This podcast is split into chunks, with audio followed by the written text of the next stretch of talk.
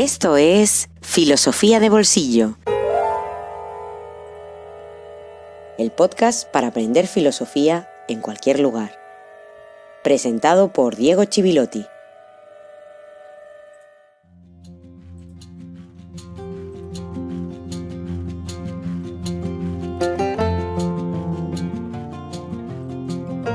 Buenas tardes y feliz jueves filosófico número 59. Como la última vez, vamos a arrancar poco a poco para dar un poco de margen a los que se van incorporando en YouTube, Twitch y Facebook Live. Por cierto, eh, os preguntaréis por qué es el 59 si el último era el 56. Eh, es porque simplemente la última vez me equivoqué, dije que era el episodio 56. En fin, eh, hoy estamos en el 59 y en el número 32 ya de la segunda temporada. Cosas del estreno. La cuestión es que estamos en este segundo directo en YouTube, Twitch y Facebook Live, pero quiero volver a agradecer la buena acogida que tuvo el primero, las palabras de ánimo que siempre ayudan, sabiendo que hay alguien al otro lado y que tiene algo de sentido lo que hacemos. Mucho de ese sentido se lo dan las personas que, que, confían en este proyecto, que cada semana siguen este podcast que arrancó a finales del 2019 e incluso que cada mes lo sostienen en Patreon, como el caso de Andrea. No sé si estás siguiéndolo en directo o lo escucharás después, Andrea, pero te quiero dedicar este episodio de corazón para agradecerte que lo estés haciendo posible. Te animo también a ti y a todos los mecenas eh, que me hagáis llegar dudas sobre la inmensa cantidad de conceptos, ideas, autores que hemos ido tratando desde el primer episodio hasta el último, el pasado jueves, en el que hablábamos de Rousseau. Os recuerdo que podréis recuperar eh, esta emisión completa en nuestro Patreon, una selección también en YouTube, en Facebook, como también en todas las plataformas habituales desde donde se escucha el podcast y que no hará falta que repita porque ya os las conocéis todas. En función del tiempo que tengamos, hoy, como en cada directo, responderé algunas de las dudas que me habéis hecho llegar. Ya digo, en función del tiempo que tengamos, porque hoy tenemos un invitado que no todos los días se tiene y quiero aprovechar al máximo que estará con nosotros. Y después hablaremos de un libro, como cada semana. En esta ocasión va a ser una serie de ensayos de George Santayana, Jorge Santayana, traducidos en tecnos.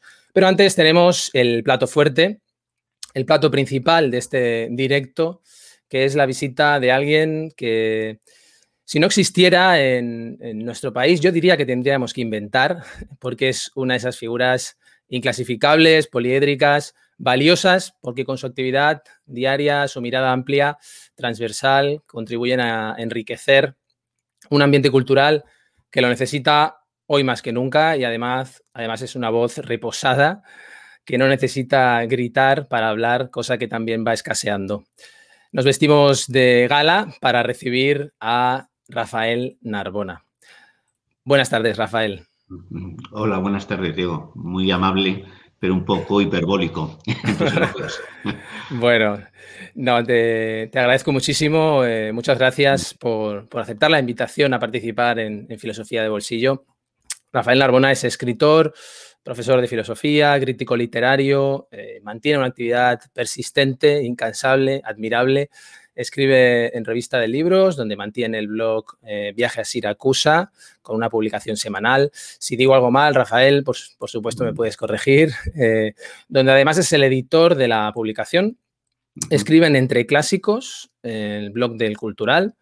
Y también escribe en Vida Nueva, donde tiene otro blog, Letras Sueltas, con otra publicación semanal. No solo esto, sino que además colabora con el semanario Alfa y Omega, y esto no se acaba aquí, por supuesto, sino que eh, Rafael Narbona es miembro del Consejo de Redacción de la revista Deliberar, donde publica un artículo también cada 15 días, si no me equivoco, y es autor de Miedo de ser dos, del sueño de Ares, libros que seguramente a muchos os, os, suenen. Su último libro, reseñado aquí hace poco más de un mes y que tenemos aquí presidiendo nuestro pequeño gabinete de curiosidades, eh, es Peregrinos del Absoluto, la experiencia mística, editado en Taugenit en el 2020. Bueno, en primer lugar, ¿cómo estás? ¿Cómo te encuentras? Y cómo estás también viviendo esta situación, que es lo que se suele preguntar últimamente cuando nos encontramos con alguien. Bueno, a mí cada vez que me preguntan por la pandemia y por el confinamiento, eh, mm, me siento un poco mal porque es que yo no lo he notado apenas. Yo, yo vivo en las afueras de un pueblo de Madrid y bueno, desde el año yo pegué el salto al periodismo, dejé las, las aulas, ahora solamente me dedico a, bueno, alguna experiencia pedagógica he tenido, pero fundamentalmente me dedico a la actividad periodística. Y bueno, vivo en una, en una casa, mi rutina es eh, leer, escribir, pasear y no he notado apenas el confinamiento. Sí lo he notado en cosas como que he tenido menos, menos visitas, en mucho, durante mucho tiempo no he podido ver a nadie y luego, claro, el sufrimiento que he visto alrededor, eso sí me ha afectado mucho, ¿no? Pero en lo personal, mm, la verdad es que la pandemia eh, se parece mucho a mi estilo de vida, ¿no? un estilo de vida no muy alejado de la de un monje benedictino, ¿no? Con una rutina dedicada al, al estudio y a la lectura, fundamentalmente. Sí, es verdad que esto lo ha manifestado mucha gente dedicada a la creación o escritores. En fin, antes de hablar de, tu último libro, eh, que centrará nuestra conversación, por lo primero que te quería preguntar es, eh, precisamente por esa gran actividad periodística, crítica eh, que mantienes, tu actividad como articulista más bien, pero también tu presencia en las redes, ¿no? ¿Crees como decía Ortega de Gasset, que los medios o que el espacio público y el blog, diría que es, un espacio muy visitado hoy, deben ser un espacio de intercambio eh, cultural y de formación de, una conciencia crítica pública, ¿crees, eh, en ese espacio? Hombre, sin duda. O sea, la, prensa es algo muy importante lo que pasa es que estamos viviendo un periodo de, crisis por, varios motivos, ¿no?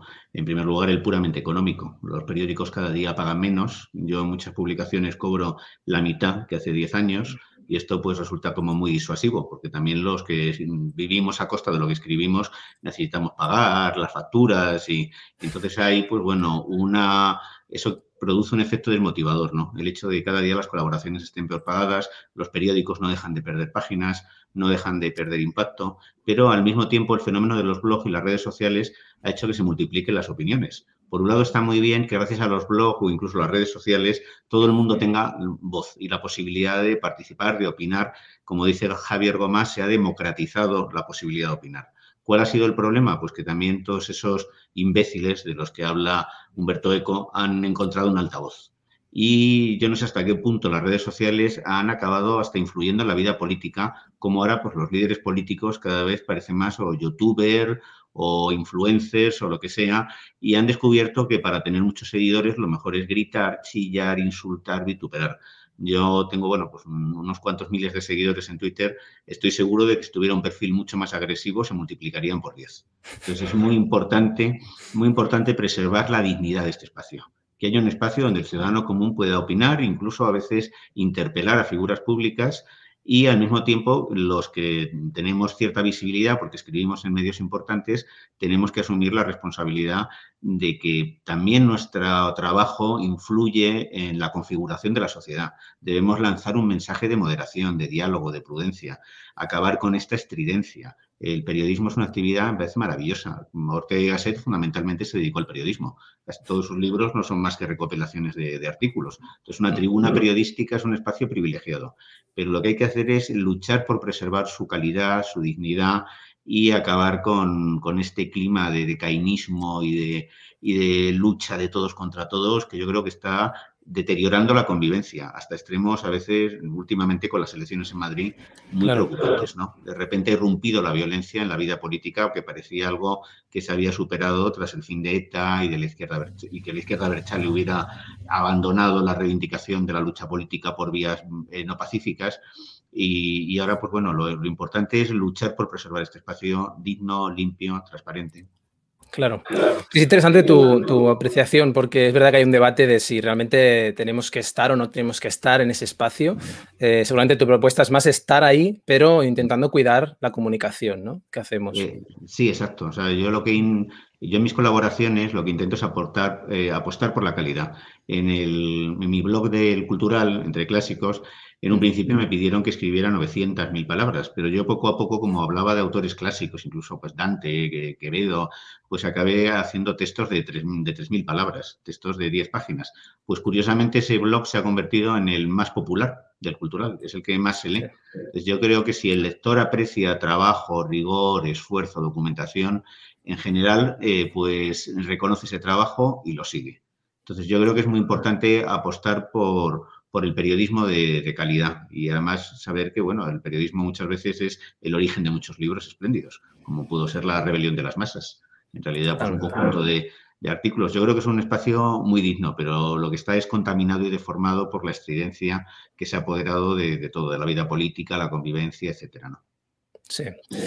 Bueno, hablas de periodismo en calidad. Eh, del libro de calidad, eh, como Peregrinos del Absoluto, me gustaría, me gustaría hablar ahora, eh, que ha despertado mucho interés en, mí y me consta que también en, muchos oyentes que nos lo han hecho saber.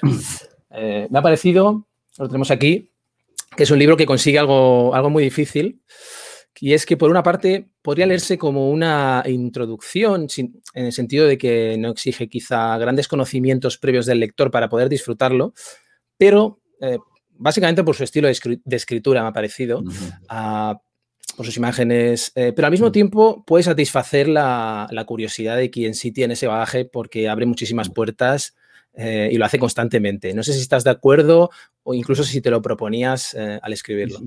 Sí, sí, yo tenía un propósito muy humilde y el primero era, bueno, utilizar pues este estilo transparente y elegante del ensayismo español a mí no me gusta nada Derrida, Deleuze y, compañía. Mis modelos eran desde Octavio Paz, eh, que, es uno de, mis maestros, incluso Julián Marías, al que apenas se lee ahora, pero yo quería adoptar, o Ortega y Gasset, yo quería pues un estilo divulgativo, un estilo elegante, asequible, donde no hubiera pues un aparato de notas que disuadiera al lector. No quería hacer un trabajo eh, universitario, académico sino algo que por un lado al lector no iniciado le sirviera como invitación para adentrarse en el mundo de la mística y que con un, con un estilo agradable, asequible, poético, cuidado, y que al mismo tiempo el especialista pues reconociera el rigor y la seriedad con que había tocado los temas. Entonces yo creo que el libro ha tenido muy buena recepción, se agotó en dos, tres meses la primera impresión, se ha hecho una segunda reimpresión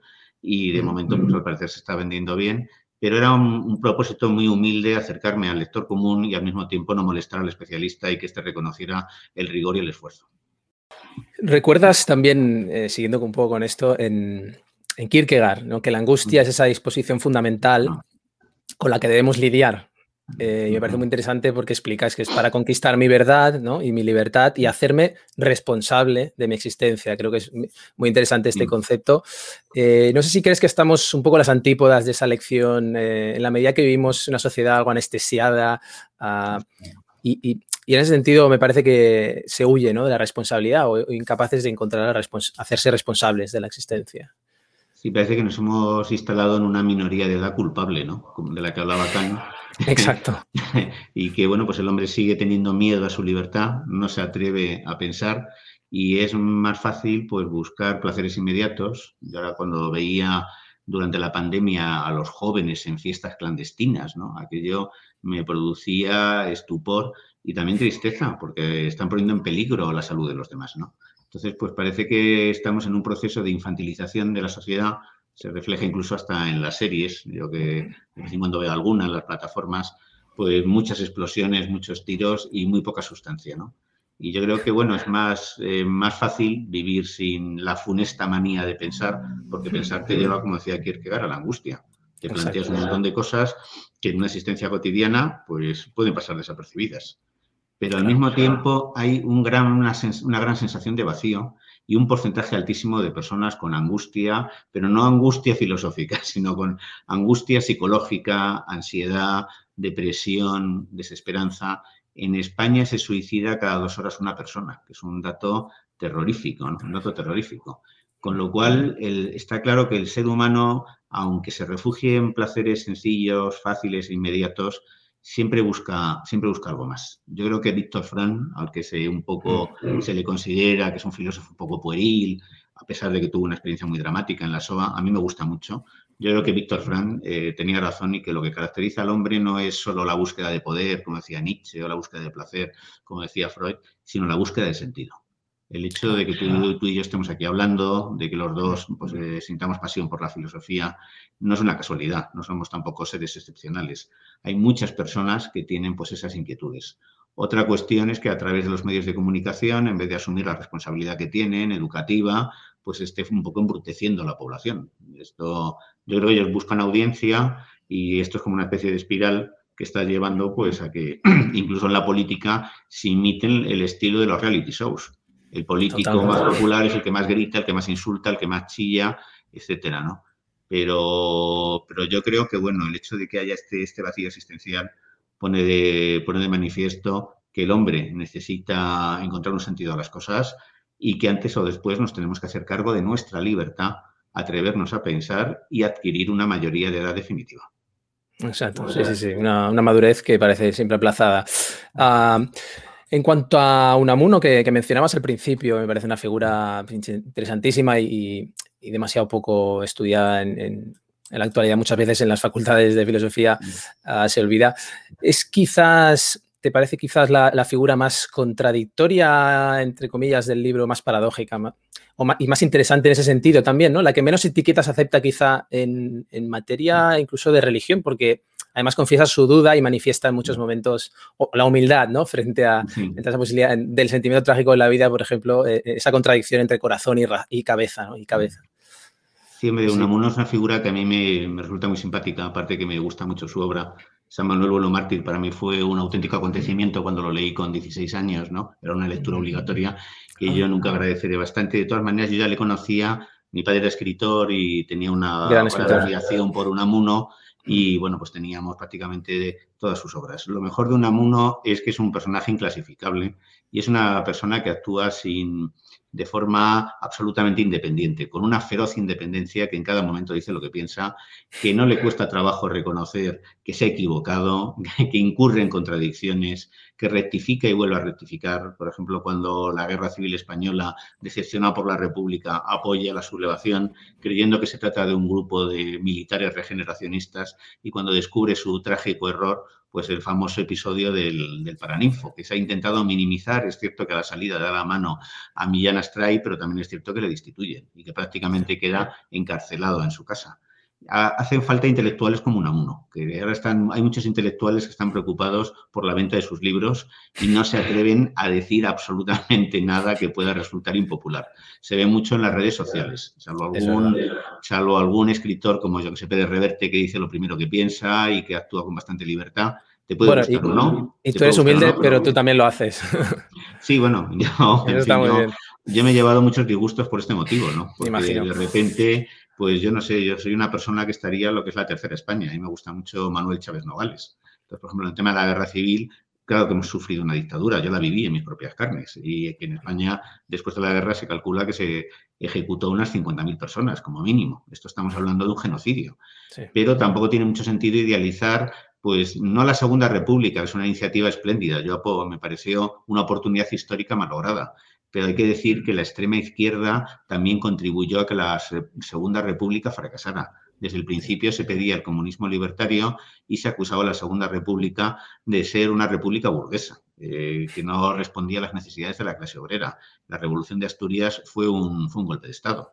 Y, luego, una vez que estalla la guerra, prácticamente lo, que son Manuel Azaña pierde casi el poder ejecutivo y, se, en Madrid aparecen, hay 300 checas. Yo vivo al lado de Paracuellos, aquí se fusiló a 2.500 personas. Entonces, hay que poder tener el poder decirlo todo, como Manuel Chávez Nogales, que dijo, yo no he querido ser cómplice de ninguna clase de violencia.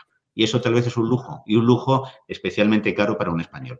Yo he sufrido las redes sociales desde el linchamiento de la extrema derecha hasta de la extrema izquierda.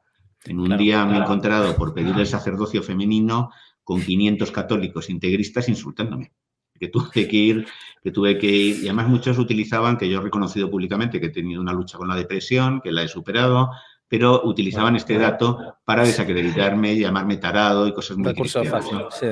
Y, pero luego también he sufrido por parte de la extrema izquierda, pues por hablar de estas cuestiones que estamos comentando antes, de las, de las masacres que hubo en la, guerra civil, los 6.000 sacerdotes asesinados, las checas, etcétera, pues también hay gente que me ha insultado.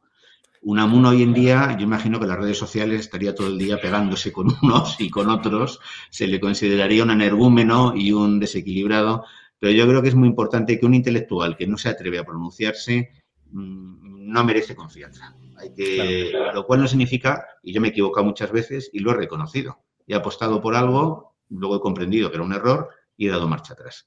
Pues a mí Unamuno me inspira muchísima simpatía por su valentía, por su independencia y yo tengo las mismas dudas que él.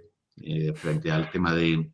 Hay un amigo mío, Miguel Ángel Malavia, al que aprecio muchísimo, que es un periodista de Vida Nueva, que dice que, ya, que a Unamuno le llama San Unamuno. Unamuno. y realmente fue un hombre que fue muy amante de su mujer, de sus hijos.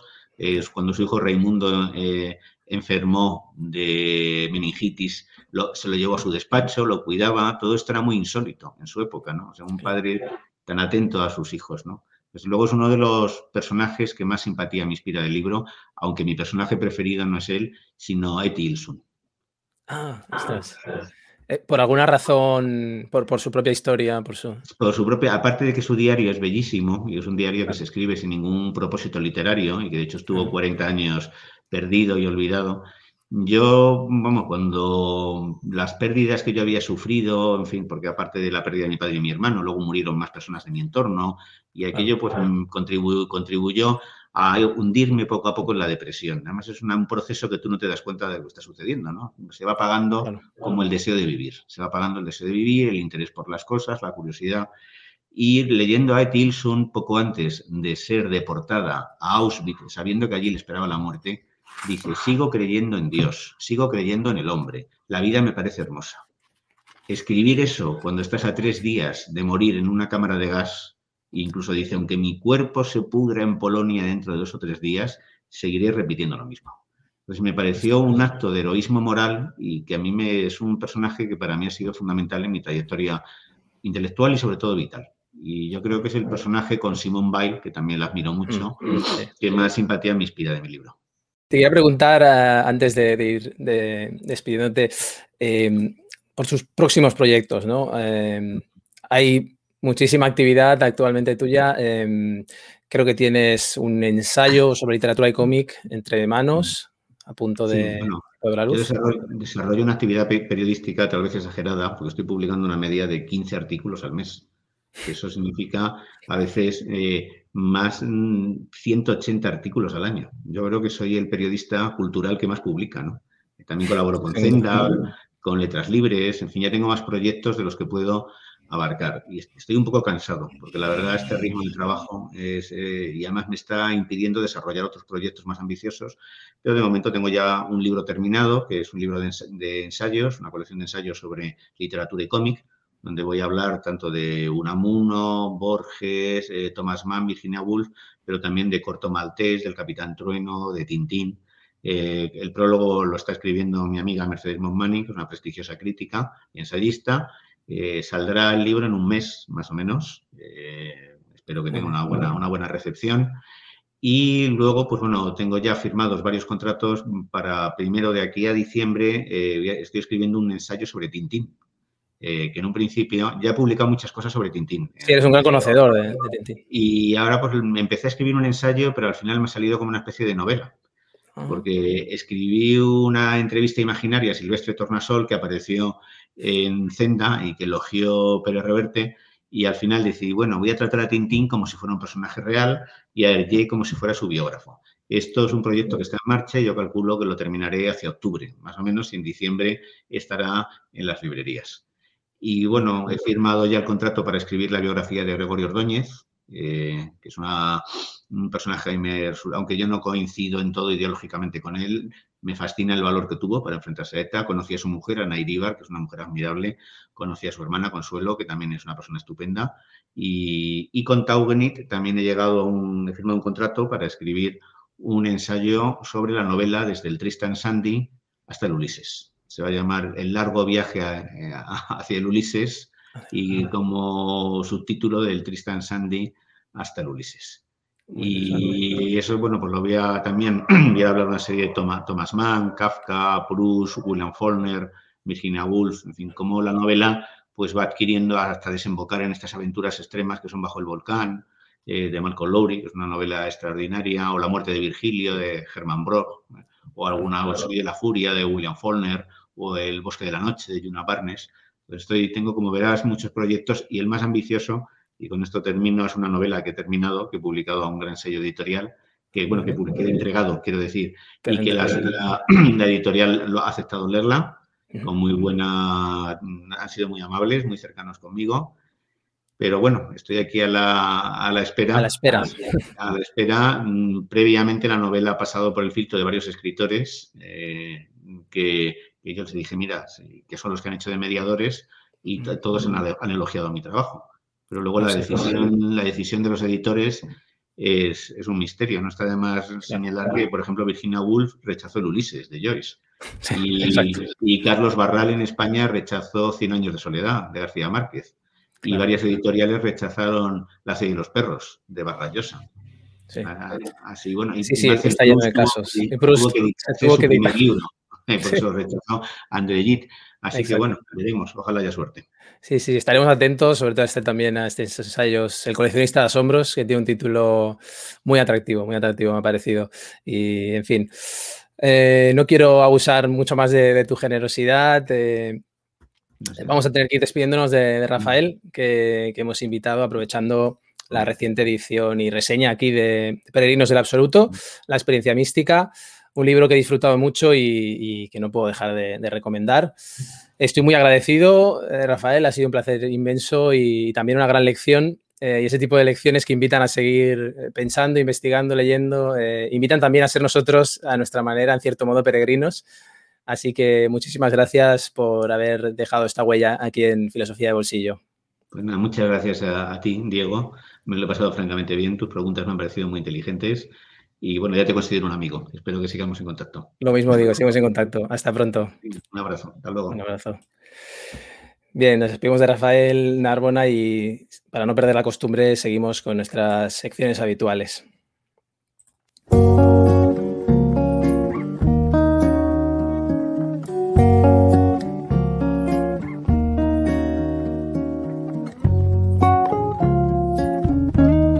Un libro en el bolsillo.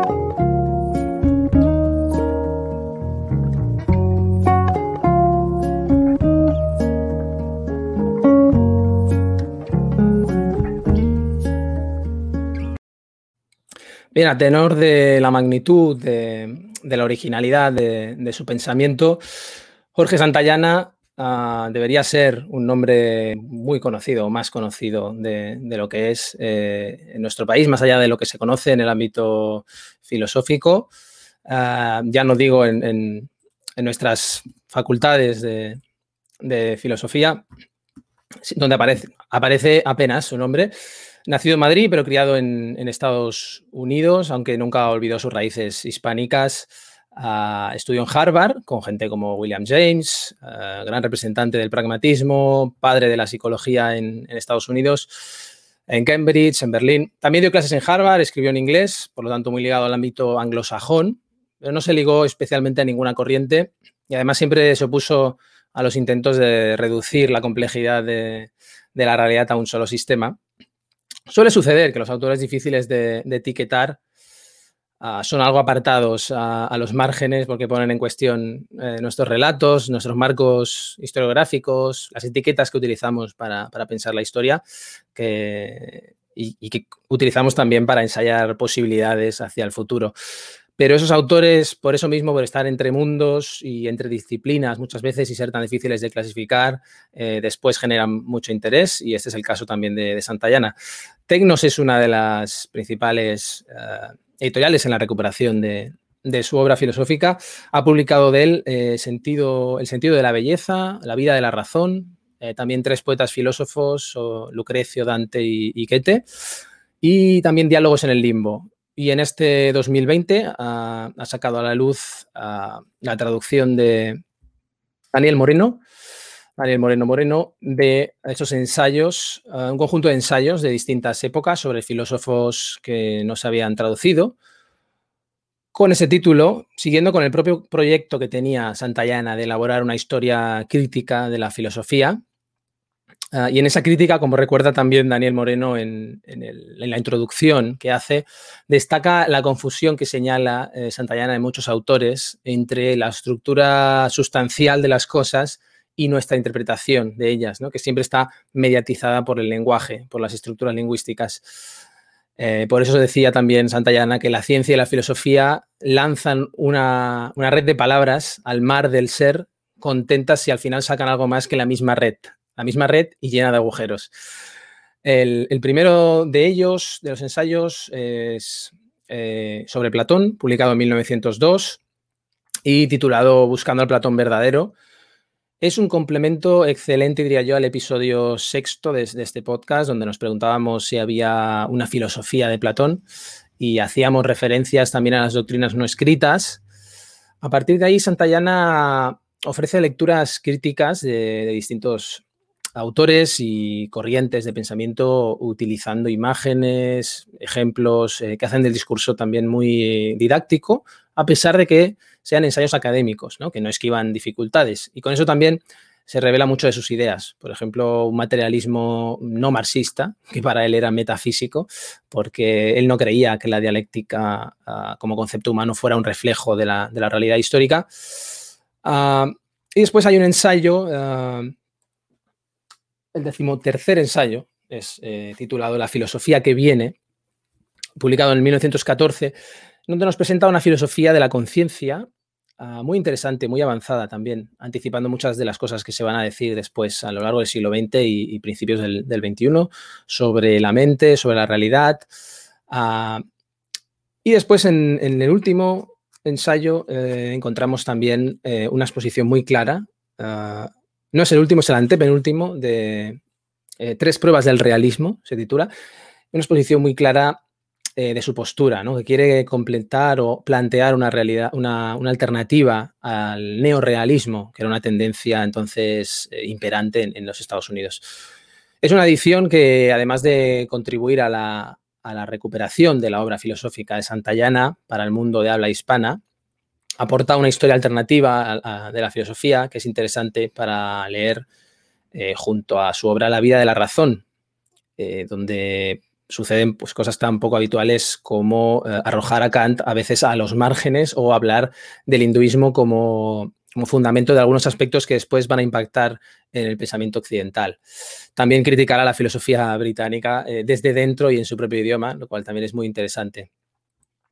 Nosotros vamos a hacer eh, también una semana más nuestra propia cata habitual ah, de un fragmento, en concreto de su ensayo Herejía Filosófica, ah, publicada en 1915, Philosophical Heresy, en The Journal of Philosophy, en la Universidad de Columbia.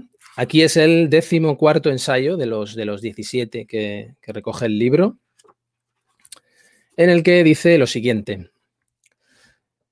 Los sistemas de filosofía son elaboraciones individuales. Incluso cuando se constituye una escuela, esta prevalece solo en ciertas naciones durante cierto tiempo, e incluso entonces, a no ser que las expresiones discordantes se supriman por la fuerza, la escuela predominante es desafiada por otras no menos plausibles y sinceras.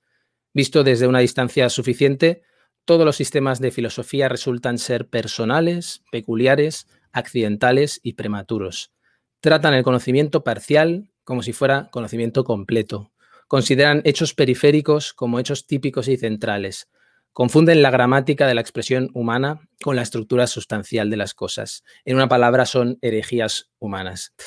Y a partir de considerar todas las filosofías como herejías, eh, se pregunta con qué ortodoxia debemos confrontar esa herejía. Y es una reflexión muy interesante sobre la propia, la propia filosofía. Me voy a despedir de, ya de este segundo directo. recordando en primer lugar a Andrea, a quien he dedicado este episodio, eh, también agradeciendo a todos los que os habéis conectado un rato a esta retransmisión en, en Twitch, en YouTube, en Facebook. Muchas gracias por poner un momento en pausa vuestra semana para escuchar, ver filosofía de bolsillo. Seguro que la visita de Rafael Narbona ha traído a muchos. Gracias también a los que estáis cada semana siguiendo este podcast, eh, por vuestras ganas de aprender filosofía, por vuestra confianza en, este proyecto. Y por encima de todo, a los 55 que estáis en Patreon. Eh, aquí veía a Belén por aquí, uh, encantada con la conversación que hemos tenido. Sin los cuales pues, no existiría filosofía de bolsillo. Eh, formar una comunidad maravillosa, tanto en Patreon como en Telegram. Para vosotros, además de mi agradecimiento, un recordatorio. Este fin de semana convocaremos el séptimo sorteo. Eh, en el último sorteamos Gabriel, Nietzsche y Loren Daston. En el próximo habrá algo de Nietzsche. eh, y ya veremos, y ya veremos qué más. Los miembros del pack de card en Patreon de Filosofía de Bolsillos, recuerdo que recibiréis vuestro pack habitual con el contenido didáctico complementario, glosario de conceptos y algunos textos, algunos fragmentos que os recomiendo leer para afianzar ideas, para ir ampliando todo aquello que, que explicamos cada jueves filosófico. Este se termina aquí. El próximo en el que continuaremos con Jean-Jacques Rousseau, por donde lo dejamos, será el jueves 6 de mayo en el formato habitual de podcast, disponible como siempre a partir de las 6 de la mañana, bien temprano, hora española, para empezar desayunando filosofía. Volveremos al directo ya el jueves 13 de mayo con una visita muy especial, también imperdible, diría. Y nada más que decir. Eh, como siempre digo, que todo nos sirva para pensar y que nada nos exima de hacerlo. Que os vaya muy bien y que sea hasta muy pronto.